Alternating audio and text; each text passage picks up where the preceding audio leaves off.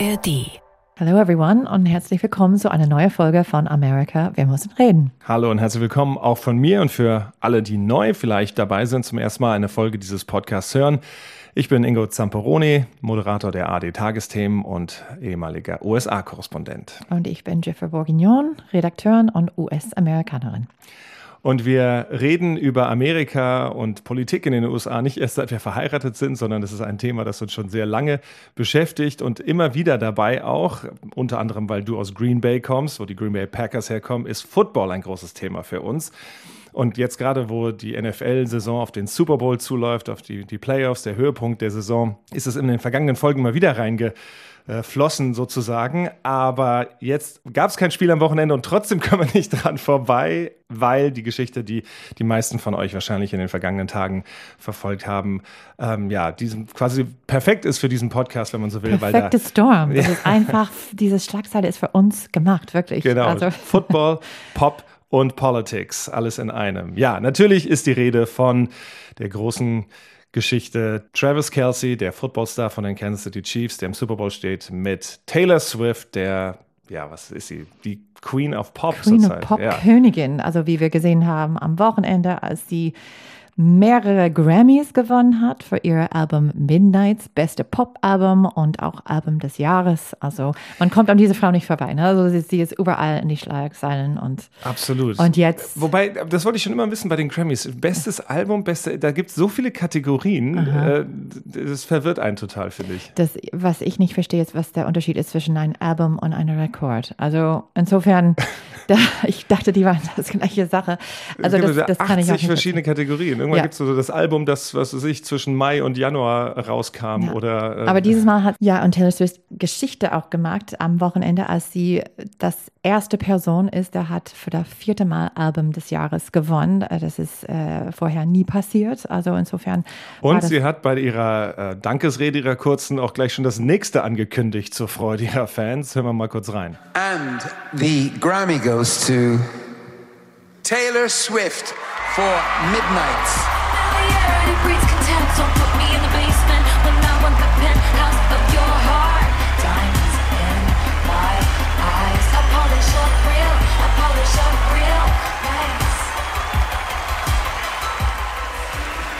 Okay, this is my 13th Grammy.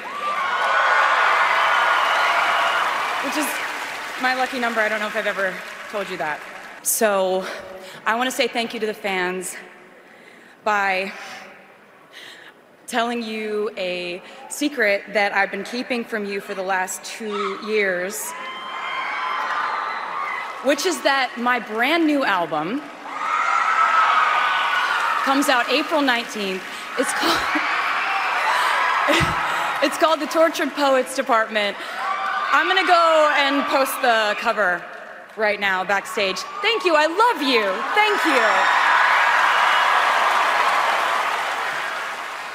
Ja, also Taylor Swift kommt man nicht vorbei und deswegen ist es eben ein großes Ding, wenn Taylor Swift, und das ist ja die große Debatte der vergangenen Tage gewesen, ihr ganzes Bekanntheitsgewicht, wenn man so will, äh, einbringt in die Politik der USA.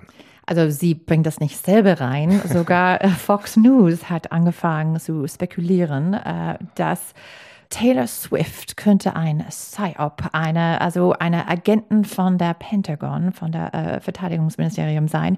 Und die Geschichte geht, dass, also sie ist, hat schon passiert, dass sie hat sich ein bisschen involviert in Politik. In 2020 hat sie Biden unterstützt und ein paar andere Demokraten. Und jetzt sagen die Magaverse, dass Taylor Swift wird nächstes Wochenende innerhalb der Super Bowl äh, rausgehen und ihr. Den ihr Freund Travis Kelsey gewinnen wird, weil es alles schon vorher abgekartet ist. Genau, also sie war die letzten paar Monate immer zu sehen bei diesem NFL-Spiel bei der Chiefs, als sie da war, ihren Freund zu unterstützen und zu jubeln. Und sie würde bei der Super Bowl ihre Unterstützung geben für Biden. Und dadurch wird sie mobilisieren ihre Millionen von Fans äh, zum Wahllokal zu gehen im November und für Biden zu wählen. Also das ist mindestens der Geschichte der, der Woche und wirklich die äh, Megaverse, wenn ich sage Megaverse, ich meine äh, die Mega, die, die Trump-Unterstützer. Make ähm, America Great Again, ja, genau. Die flippen ein bisschen aus, würde ich sagen. Und äh, viele, die reden über das Thema in jeder Sendung auf Fox News und sagen, dass Taylor soll einfach, also Sich in, raushalten. in ihr Stay in your lane, also dass sie soll bei, bei Pop, äh, bei Musik bleiben und nicht sich in Politik reinmischen, ist ihr Empfehlung. Es ist schon eine sehr kuriose ähm, ja, Verschwörungstheorie und Erzählung da in gewisser Weise. Und ich finde dabei auch mal sehr lustig, wie in den USA Paare so zusammengeführt werden. Sich Jennifer und Ben Affleck und Jennifer Lopez werden Bennifer oder immer so verschiedene. Und, und Travis Kelsey und Taylor Swift werden dann zu Trailer Swelsey oder ich gelesen. Oder TNT habe ich Auch nicht schlecht, ja. ja. genau. Insofern ist das natürlich immer sehr, sehr gefällig. Aber ja, diese, diese Aufregung auf Seiten der Republikaner, dass sich da quasi jemand ähm, da in die Waagschale politisch werfen könnte, was ja nicht neu ist. Es gab schon immer Popstars und, und verschiedene äh, Sänger aber, und Sängerinnen, ja, die, aber Politik. Vielleicht nie so groß wie Taylor Swift. Wir ja. wissen, sie ist die Time Magazine Person des Jahres. Sie hat fast 300 Millionen Followers auf Instagram. Also ihr Konzert hat der GDP von verschiedenen Staaten erhört. Also sie ist wirklich ausverkauft überall, hat eine Milliarden verdient mit dieser Tour, die Eras Tour, die weitergeht. Er kommt nach Deutschland äh, ja. im Sommer. Also sie hat auch eine Welle von Uni also von, von Kurse ausgelöst, auch verschiedene Universitäten, inklusive Harvard und Stanford. Aber Arizona State zum Beispiel bietet die Psychology of Taylor Swift an. Oder auf die University of Missouri kann man Taylor Swiftery, Geschichte und Literatur durch Taylor Swift kann man. Äh, also ich nehmen. könnte quasi einen Uni-Abschluss in Taylor Swift haben? Also äh, vielleicht nicht einen Abschluss, aber auf jeden Fall. Kurse nehmen, ja. Ja, also insofern, da ist jemand, der plötzlich, aber es hat sie noch, noch nicht mal. Ähm, es, die, wahrscheinlich, wenn sie sich entscheidet, äh, ein politisches ähm, Endorsement abzugeben, dann dürfte es für Joe Biden sein und äh, gegen Donald Trump. Ich glaube, die Nervosität der Republikaner rührt eben auch daher, dass es aus sich auch gezeigt hat. Sie hat vor kurzem einen Wahlaufruf ähm, gepostet, also um sich zu registrieren. Das muss man ja in den USA für die Wahl. Und äh, kurz darauf ist auf uh, vote.org, also diese Seite, wo man das machen kann, irgendwie die über 1000 1000 Prozent Zuwachs äh, plötzlich an, an, an Registration. Also auf jeden Fall hat sie einen großen großer Einfluss auf ihre Fans, auf die Swifties. Also muss man sagen, dass ich weiß nicht, was für ein Prozent, aber viele sind noch nicht 18 Jahre alt. Viele können noch nicht wählen. Ja, eben. Warum dann die Aufregung? Also die Swifties sind ja noch gar nicht viele im, im wahlfähigen Alter. Na, aber die können natürlich ihre Eltern und Großeltern. Ja, durch die Familie, aber auch, weil dieses Jahr ist auch ein Jahr, wo ähm, viele jüngere Leute wählen nicht so in die große Zahlen wie ältere Leute. Und das ist immer eine, eine Wahlgruppe, das äh, muss ein bisschen mehr motiviert sein. Und durch mhm. jemanden wie Taylor Swift mit ihrem Einfluss, das könnte passieren, dass die ähm, in großer Nummer, wie du gesagt hast, also schon angemeldet sind und dann würden mit die Unterstützung oder von Taylor dann zum Wahllokal gehen. Also ist auf jeden Fall. Denn, ähm, wenn Joe Bidens Kampagne eins braucht, dann ist es ein bisschen Leidenschaft und Enthusiasmus ja, und, ich, und, und, Energy sozusagen. Ich glaube, der Weiße Haus würde total freuen, wenn diese Verschwörungstheorie echt ist und äh, Swift Wirklichkeit würde. Wird, ja. genau. Aber ja, das, das würden wir erstmal sehen. Aber dass die Republikaner und die Megaverse so viel Angst hat dafür, zeigt ihr großer Einfluss und ähm, ich glaube auch äh, sogar Donald Trump hat in einem Interview mit Rolling Stone gesagt, dass also er ist, er ist genauso beliebt, genauso popular als Taylor Swift. Das, ist ein bisschen, das kann er nicht haben, er wenn jemand nicht, noch kann beliebt es nicht, ist. Ne? Er kann das nicht verweilassen. Ja, und es ist auch nicht so ganz leicht für die Republikaner und auch für Trump. Er ist ja immer bekannt dafür, dass wenn ihm jemand nicht gefährlich wird, aber irgendwie stört, dass er dem dann äh, irgendwelche bösen Nicknames, Spitznamen verpasst oder, oder die, die auch richtig scharf angeht. Aber Taylor Swift anzugreifen in gewisser Weise und dann ihren Freund mit, wenn man so will, der ja auch ein beliebter Footballstar ist, ähm, das ist schwierig. Also ja. das ist so ein, so ein zweischneidiges Schwert, würde nee, sagen. Don't, don't mess with the Swifties. Ne? Also das ist eine Armee von Fans, die so treu sind. Donald Trump könnte nur träumen davon. Ja, und es sieht halt auch nicht so gut aus, wenn man eine junge, erfolgreiche Frau, glaube ich, also für die, für die Psychologie auch des Wahlkampfs, äh, wenn man das tatsächlich dann äh, ins Visier nehmen würde. Das ist es. Das ähm, hat man auch schon gesehen, dass sie hat viel Kritik bekommen, ähm, nur als Zuschauer in der Stadion, dass äh, viele Fans haben gemeckert, dass sie so häufig zu sehen war ähm, im Fernsehen und die wollten das Spiel gucken. Aber also die müssen ein bisschen aufpassen auf, weil, also wie gesagt, jede Kritik bringt ihre Fans raus und die wirklich sie verteidigt er. Und das sieht auch, wie du gesagt hast, nicht so gut aus, wenn Trump attackiert, besonders wenn er versucht, mehr von die die Frauenvote zu kriegen. Und äh, das ist nicht eine sehr kluge Art. Aber wie gesagt, Trump kann sich manchmal nicht zurückhalten. Insofern, also jemand in seiner Kampagne muss ihm ein bisschen. Also wir sind warnen. gespannt, wie der Super Bowl ausgeht erstmal, wie oft wir da ähm, und ob sie es schafft, äh, überhaupt hinzukommen, weil sie gerade in Japan auf Tour ist eigentlich äh, an dem Wochenende, ob sie da rechtzeitig zurückkommt zu dem Spiel in Las Vegas der Super Bowl zwischen den Kansas City Chiefs und den San Francisco 49ers. Aber wie du sagst, ja, Joe Biden kann ein bisschen Energy gebrauchen, aber so ein bisschen Energy hat er selber jetzt auch bekommen, denn am vergangenen Wochenende begann offiziell zumindest auch die Vorwahlsaison für die Demokraten. Äh, wir hatten zwar schon in New Hampshire diese eine Primary, äh, die die New Hampshire Demokraten einfach durchgezogen haben, äh, weil sie gesagt haben, uns doch egal, was die Demokratische Partei da als erste Primary auswählt. Aber jetzt ist es offiziell quasi gestartet mit dem äh, Wahlgang in South Carolina und, muss man sagen, ist für Joe Biden ziemlich gut ausgegangen, aber naja, andererseits so wie erwartet auch, oder?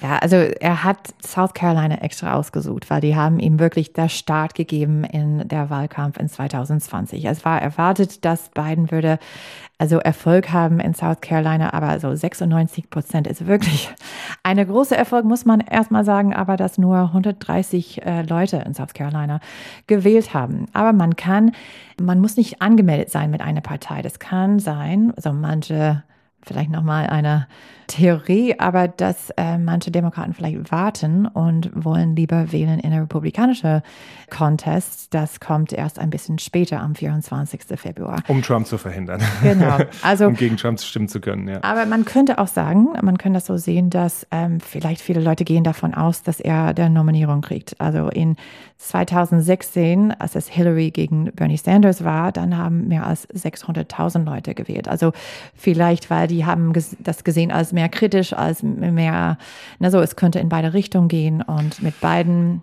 ja. Kommt dann immer drauf an. Ne? Das erinnert mich ein bisschen, gerade am vergangenen Wochenende haben die Pariser abgestimmt, äh, dass äh, die Parkgebühren für SUVs und große Autos äh, verdreifacht werden. Von 6 Euro die Stunde auf 18 Euro die Stunde. Und es waren 54 Prozent der Pariser haben dafür gestimmt. Aber es waren nur 6 Prozent insgesamt der Wahlberechtigten dabei. Also insofern, das muss man immer so ein bisschen in Relation sehen. Aber hey, eine Wahl ist eine Wahl und ein Ergebnis bei fast ja, 100 Prozent ist, kann man ja dann auf jeden Fall für sich ausschlachten. Es gibt ihm auf jeden Fall Momentum. Ich meine, er kann das auch sagen, guck mal, ihr habt mit 96 Prozent der Wahl gewonnen. Also insofern, äh, das ist der Sinn von äh, viel von dieser Vorwahlkampf. Es, es gibt ein Schwingen, wenn man geht dann in der nächste Runde und obwohl Biden ja unvermeidlich aussieht, jede, jedes kleines bisschen hilft. Genau, ich glaube, auch andersrum wäre es ein richtig enger Schuh für, für Biden geworden, hätte er jetzt in South Carolina, was weiß ich, nur 60 Prozent geholt mhm. oder sowas. Dann hätten alle gesagt, oh mein Gott, also wenn selbst das nicht klappt, ja. Also ja, so, gegen Marianne Williamson genau, zum Beispiel. Also oder? Im eigenen Lager gegen zwei Unbekannte und die, die Mehrheit äh, ist da quasi nicht für ihn. Also insofern war das schon, glaube ich, wichtig und, und, ähm, und gut, gut für ihn, aber jetzt nicht äh, irgendwie aussagekräftig, was es dann bedeutet, sondern mit diesem Schwung geht er jetzt in die nächsten Primaries. Und es stehen auch äh, schon die nächsten an, denn zum Beispiel South Carolina ist so früh in der Vorwahlsaison aber nicht nur für die Demokraten ein wichtiger Stop, sondern, wir haben es auch schon mal angesprochen in vergangenen Folgen, für die Republikaner, beziehungsweise vor allem für eine, nämlich Nikki Haley. Das ist ihr Heimatstaat, sie war da lange Jahre Gouverneurin.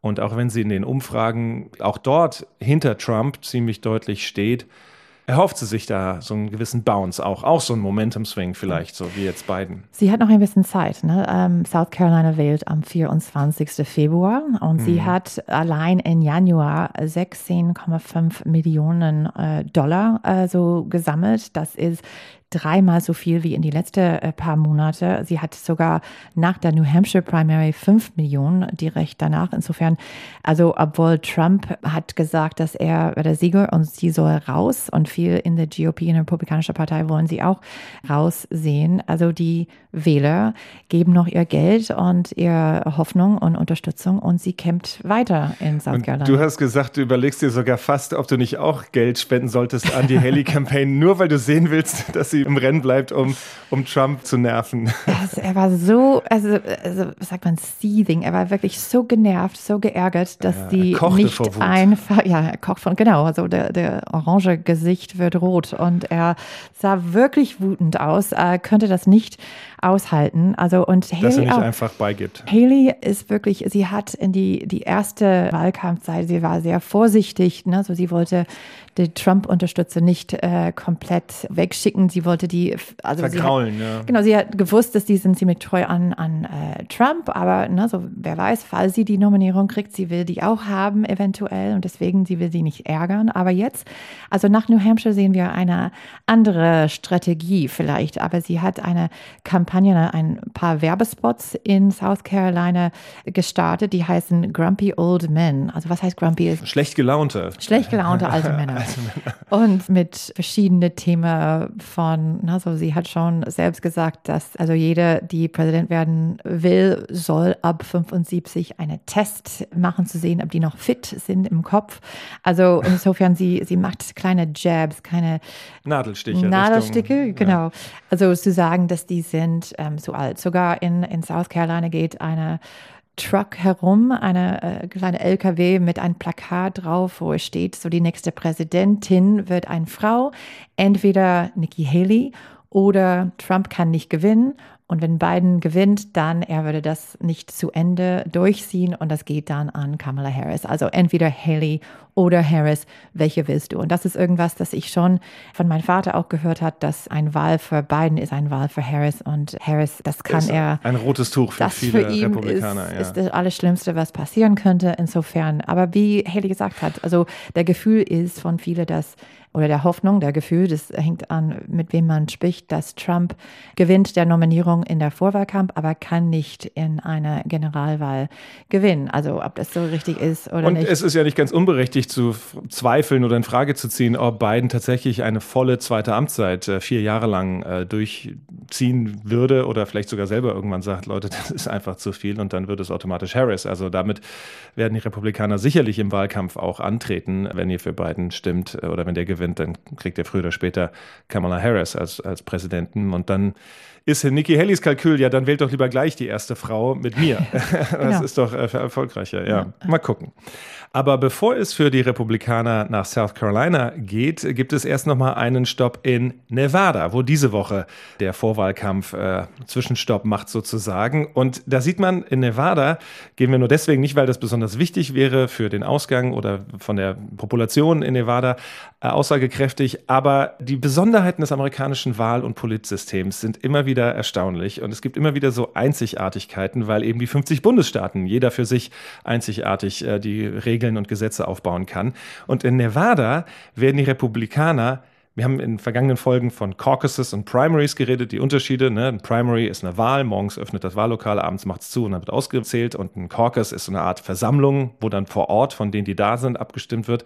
Und manche Bundesstaaten können sich aussuchen, die machen ein Primary oder ein Caucus. Und Nevada macht beides. Da gibt also ein schizophren. Ne? Also ja. welche, welche willst du machen? Welche? Ja, ja, also, es gibt an einem Tag gibt es ein Primary und zwei Tage später ein Caucus. Aber wie funktioniert das dann? Welcher zählt?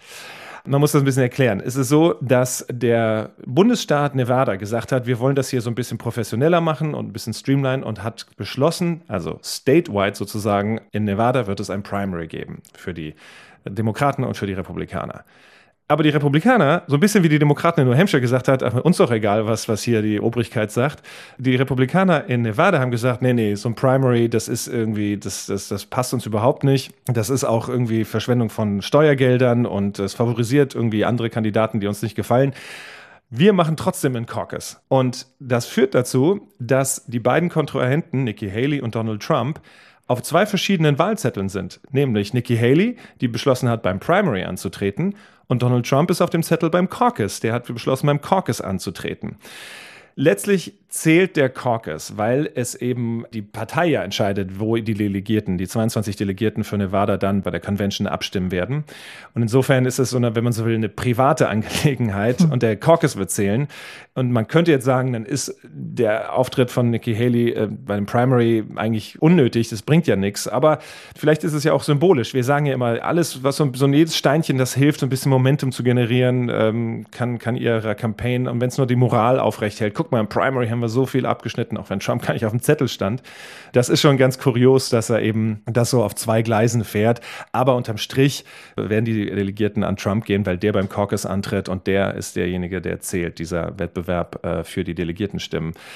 Aber Nevada ist wirklich kurios. Es gibt noch eine andere Sache, die ich da entdeckt habe, nämlich es gibt die einzigartige Möglichkeit, man kann ja überall Write-ins, hatten wir ja in vergangenen Folgen drüber geschrieben, man kann einen Namen irgendwo hinschreiben. Aber in Nevada gibt es auf dem Wahlzettel bei allen Wahlen auch eine Linie, die auch ausgedruckt auf dem Wahlzettel so steht, weder noch. Also neither of the candidates. Also das heißt unzufrieden. Genau. Ja, also und genau das ist der Punkt. Man hat das nach dem Watergate-Skandal hat man das äh, eingeführt, damit Wähler, die desillusioniert sind oder oder vergrault, vergrätzt mhm. vom politischen System und von Parteien, aber trotzdem zur Wahl gehen wollen, dass sie eine Möglichkeit haben, da ihre Unzufriedenheit irgendwo mhm. auszudrücken. Und deswegen gibt es eben den Kreis mit der Linie daneben, ja. wo drauf steht Neither, of, none of the above. Was passiert, wenn unzufrieden gewinnt? Das ist sogar schon passiert. Echt? Ja, dann ist trotzdem der als Zweiter dann, das war, glaube ich, bei einem Senats- oder Gouverneursrennen in Nevada, da, da ist der Zweite dann, hat dann äh, das Amt bekommen, aber mit dem Makel, dass eigentlich die Mehrheit sagt, weder noch. Also keine von diesen Kandidaten finden wir gut. nur als Zweiter so unzufrieden. ja, da geht man mit einem ganz anderen Schwung in sein Amt, ne, wenn man sagt, die Mehrheit. Aber ich finde das total interessant und letztlich ist es auch nur Makulatur. Es ist jetzt nicht so, dass das irgendwie sich auswirkt, aber ich finde das irgendwie eleganter, als jetzt einfach, was ich selber irgendwie die Schlümpfe drauf zu schreiben, wenn man einfach keinen der anderen Kandidaten will, sondern man kann ganz legitim, das ist äh, ausgedruckt, steht da, ich mag niemanden, ja. mach da mein Kreuz. Ja, also finde ich toll. Das,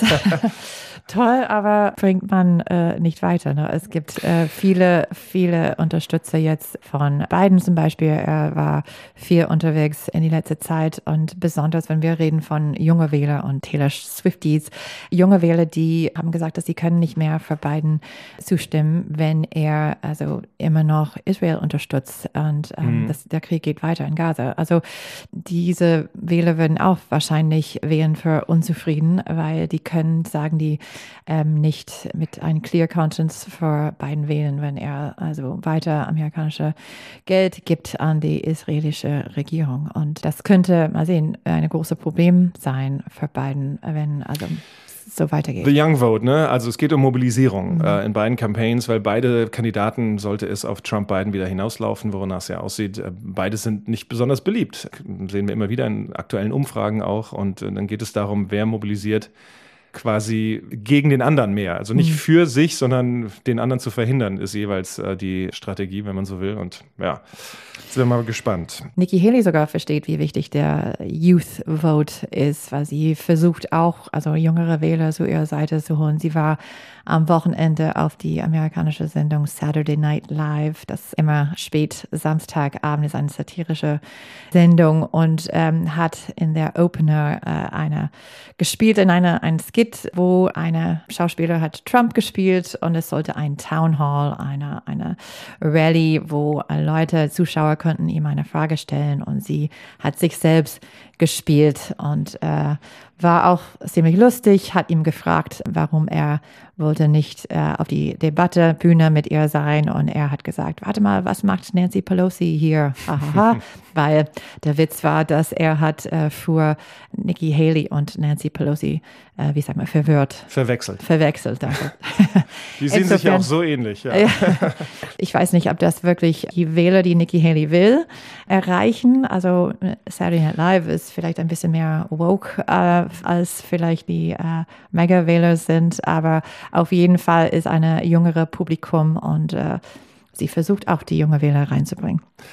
Ja, ich muss sagen, ich freue mich auch in dieser Wahlsaison auf die verschiedenen Saturday Night Live Auftritte der verschiedenen, also legendär und unvergessen ähm, Alec Baldwin als Donald Trump in den vergangenen Jahren. Ähm, da gibt es eine Menge sicherlich ähm, Gelegenheit, äh, da äh, Dinge aufzugreifen.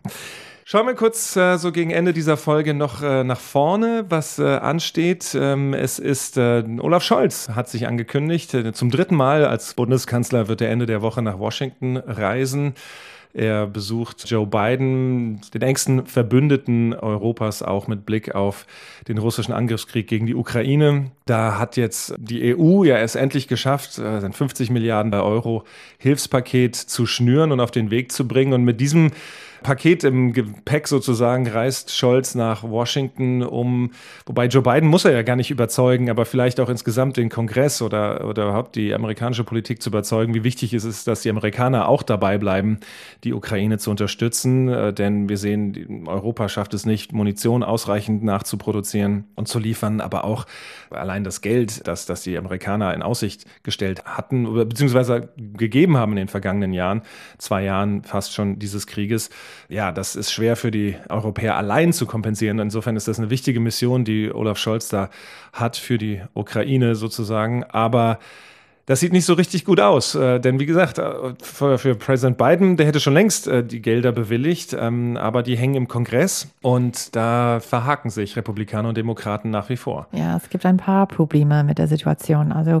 die Senat mindestens haben zusammengearbeitet und haben jetzt eine Deal, das die wollen vorstellen. Das ist 118 Milliarden Dollar für verschiedene Sachen für, für Einwanderung, Politik, aber auch für äh, Ukraine, Israel und Taiwan. Also das wollen die diese Woche anschauen und sehen, ob es gibt genug Unterstützung dafür. In der Senat, es muss 60 von 100 Senator dafür zustimmen. Und mhm. also jetzt fangen die an zu handeln und sehen, ob die genug Leute haben und auf ihre Seite bringen können. Immerhin die Fraktionsspitzen haben sich aber geeinigt auf so ein die Deal. Die haben zusammengearbeitet. Wochenlangen Auseinandersetzungen. Was ja. schon ein großer Schritt ist. Aber auch wenn der Senat aber eine Einigung finden können, äh, das ist nicht genug. Der Haus muss auch zusammenkommen und dafür zustimmen. Und wie wir wissen, Trump fand die Idee von einer neuen Einwanderungspolitik nicht äh, besonders gut, besonders in einem Wahlkampf, ja, und wollte diese Sieg nicht an Biden und die Demokraten geben, hat das auch zu die Speaker Mike Johnson Bescheid gesagt. Johnson war schon äh, unterwegs am Wochenende mit die Talkshows und hat gesagt, dass er ist in charge, nicht Trump, aber trotzdem. Hm, ähm, das glaubt er, glaube ich, selber nicht wirklich. Eher also, unwahrscheinlich aus. Ja. Dass, aber es ist schon interessant, ne? weil Einwanderung ist ja das große Ding, womit auch Trump, ne, Build the Wall, äh, gepunktet hat und das den Republikanern ja so wichtig ist. Ja, aber äh, Trumps Ding. Nicht, aber ja, genau. Ne? Aber da, wenn, wenn die jetzt eine Einigung fänden, dann wäre das, würde das ja quasi als Sieg, äh, wenn man mhm. so will, für Joe Bidens Seite gewertet und in diesem Wahlkampfjahr wird da. Ja. Und das ist das, was wiederum die Leute an der Politik dann verzweifeln lässt, dass, dass Entscheidungen nicht für das for the good of the country, mhm. äh, wenn man so will, ja. also man, getroffen werden, sondern ja. rein parteipolitisch. Ja, genau. Aber die Republikaner können kritisieren, dass wie schrecklich alles gelaufen ist unter beiden. Aber wenn die haben jetzt eine Chance, irgendwas dafür tun, eine, eine Lösung zu finden, dann sagen sie nein. Insofern, die Frage ist, ob das dann würden zurückkommen und to bite them in the ass, wie wir sagen. Also, ähm, und eine Liability. Der Schuss geht nach hinten los, würden wir im Deutschen sagen. so, also vielleicht mehr eloquent. aber, nee, aber ob das ein Problem in der Zukunft sein können, weil die sagen eine Sache und dann tun was dagegen. Insofern, ja. Wähler würden das dann durchsehen als ziemlich durchsichtig, transparent frustrierend. Es ist, unterm Strich bleibt aber, dass dann es keine Gelder geben wird für die Ukraine, weil dieses Gesamtpaket, das da versucht wird zu schnüren, eben nicht durchgeht. Und das ist das große Problem. Und äh, ich glaube, das ist zwar schön, dass Olaf Scholz da nochmal für werben wird äh, diese Woche in Washington, aber die Prioritäten bei den äh, Abgeordneten äh, sind irgendwie andere. Und äh, in der Zwischenzeit, ähm, ja, wird es, wird es, glaube ich, immer schwieriger für die Ukraine. Und das im Senat wird das so gesehen, deswegen hat man da sich jetzt auf so einen Kompromiss geeinigt, aber im Haus ist es noch ein weiter Weg.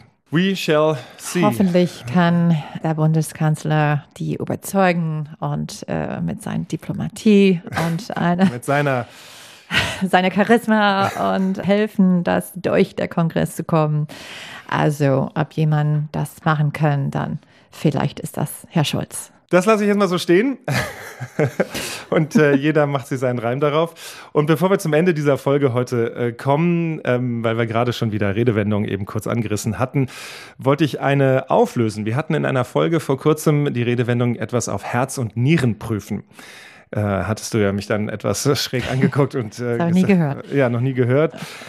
Und wir konnten uns nicht ganz erklären, woher diese Redewendung kommt, warum man das so sagt. Und ich war neulich zu Gast bei SWR 3 bei Christian Thees, bei Talk mit Thees und habe darüber gesprochen, dass wir oft in unserem Podcast bei Amerika, wir müssen reden, solche Redewendungen aufgreifen, die auch spontan teilweise kommen. Und, und wer weiß, vielleicht machen wir tatsächlich irgendwann mal eine eigene Folge nur dazu. Da habe ich auch schon wieder diese Woche Zuschauerpost bekommen, dass wir das doch unbedingt mal machen sollten. Auf jeden Fall habe ich darüber gesprochen und wir haben eine aufmerksame SWR3-Hörerin, hat daraufhin Christian und mir geschrieben und gesagt, hört mal zu, diese Redewendung, und das wollte ich kurz vortragen, also ich ähm, bedanke mich an der Stelle auch für die Zuschrift.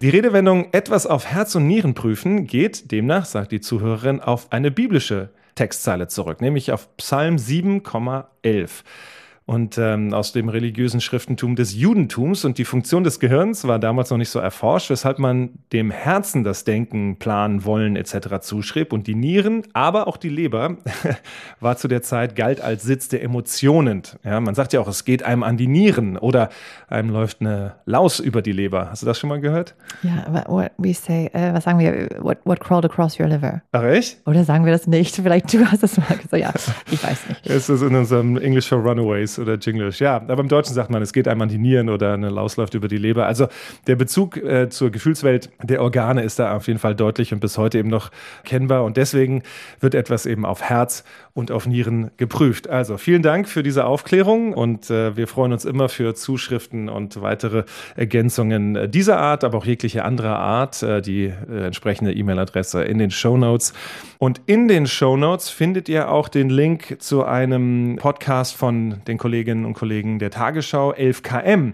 Nämlich, die haben dieses Phänomen Taylor Swift und der Wahlkampf, über das wir anfangs dieser Folge gesprochen haben, auch nochmal vertieft und aufgegriffen. Und wer da nochmal ein bisschen was hören möchte dazu ausführlicher, der kann da gerne mal reinhören. 11KM in der ARD Audiothek zu finden natürlich, aber auch der Link in den Show Notes. Für uns war es das aber für heute. Vielen Dank fürs Zuhören und bis in zwei Wochen. Tschüss, bis zum nächsten Mal. Wenn ihr euch für politische Themen interessiert, aber ihr wollt was anderes als immer nur schlechte Nachrichten, dann hört doch mal bei uns in Politikum den Meinungspodcast rein. Wir gucken mit Humor aufs politische Weltgeschehen von Berlin bis Buenos Aires. Uns geht es um Meinungen, die inspirieren und wir führen auch in jeder Sendung Gespräche auf Augenhöhe zu Themen, die gerade relevant sind. Zum Beispiel die Work-Work-Balance oder was ist eigentlich die Normalität, die wir uns alle zurückwünschen oder brauchen wir jetzt einen Coach, um das Leben überhaupt auf die Reihe zu kriegen. Uns gibt es äh, Montag bis Freitag überall, wo es Podcasts gibt. Politikum, der Meinungspodcast.